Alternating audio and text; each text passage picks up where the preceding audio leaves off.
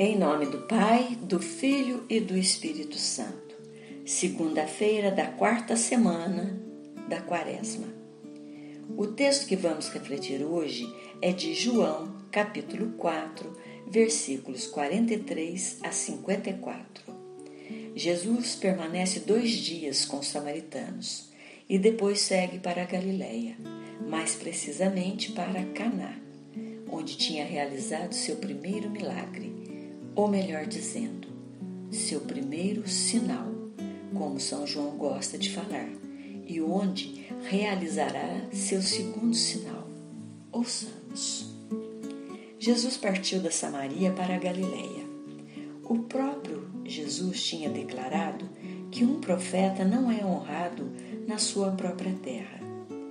Quando então chegou à Galiléia, os galileus receberam-no bem, porque tinham visto tudo o que Jesus havia feito em Jerusalém durante a festa, pois também eles tinham ido à festa. Assim, Jesus voltou para Caná da Galileia, onde havia transformado a água em vinho. Havia em Cafarnaum um funcionário do rei que tinha um filho doente. Ouviu dizer que Jesus tinha vindo da Judéia para a Galileia. Ele saiu ao seu encontro e pediu-lhe que fosse a Cafarnaum curar seu filho, que estava morrendo. Jesus disse-lhe: Se não virdes sinais e prodígios, não acreditais. O funcionário do rei disse: Senhor, desce antes que meu filho morra. Jesus lhe disse: Podes ir, teu filho está vivo. O homem acreditou na palavra de Jesus e foi embora. Enquanto descia para Cafarnaum, seus empregados foram ao seu encontro, dizendo que o seu filho estava vivo. O funcionário perguntou a que horas o menino tinha melhorado. Eles responderam: A febre desapareceu ontem, pela uma da tarde. O pai verificou que tinha sido exatamente na mesma hora em que Jesus havia dito: Teu filho está vivo. Então ele abraçou a fé juntamente com toda a sua família. Esse foi o segundo sinal de Jesus. Realizou quando voltou da Judéia para a Galiléia. O primeiro sinal que Jesus realizou em Caná na Galiléia foi transformar água em vinho. No Evangelho segundo São João, água simboliza lei, opressão, tristeza, ao transformar água em vinho, Jesus estava transformando a tristeza em alegria, pois o vinho simboliza o amor de Deus, a alegria, a felicidade. Portanto, Jesus devolve a alegria àquela comunidade. O segundo sinal foi transformar a morte em vida.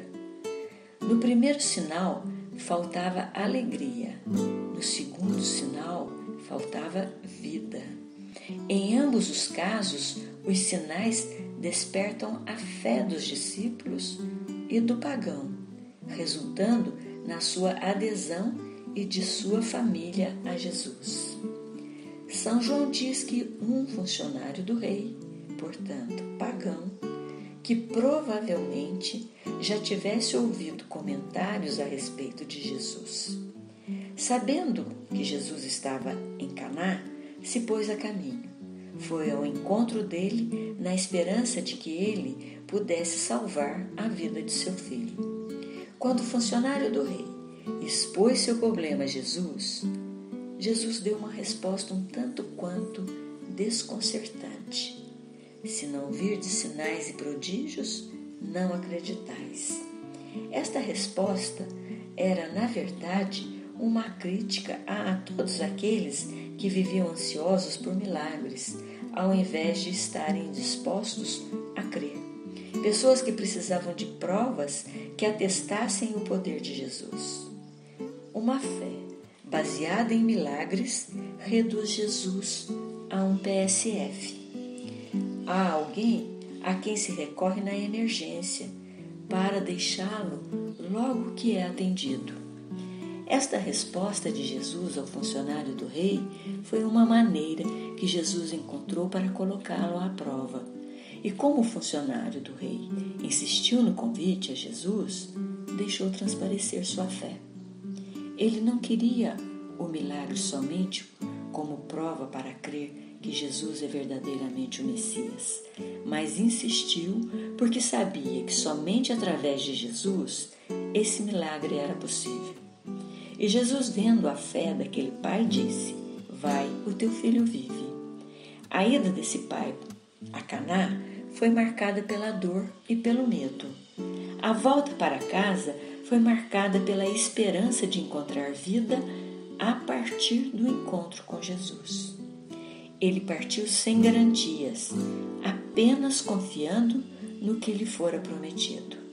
E por confiar na palavra de Jesus, esse pai viu o milagre acontecer.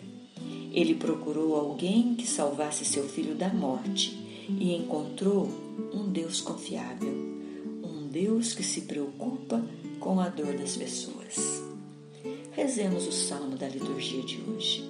Salmo 30, versículos 2, versículos 4 ao 6 e versículos 11 ao 12a. Senhor, te exaltarei, porque me livraste e não deixaste que meus inimigos se divertissem à minha custa. Senhor, tiraste do Sheol a minha alma, restituíste-me a vida, para que para que eu não descer a cova. Cantai salmos ao Senhor, vós os seus santos, rendei graças à sua memória sagrada, pois sua ira dura apenas um momento mas sua benevolência por toda a vida. Se à tarde se hospeda o pranto, de manhã vem a alegria. O Senhor ouviu e teve compaixão de mim. O Senhor tornou-se meu protetor. Transformaste o meu pranto em dança. Glória ao Pai, ao Filho e ao Espírito Santo, como era no princípio, agora e sempre. Amém.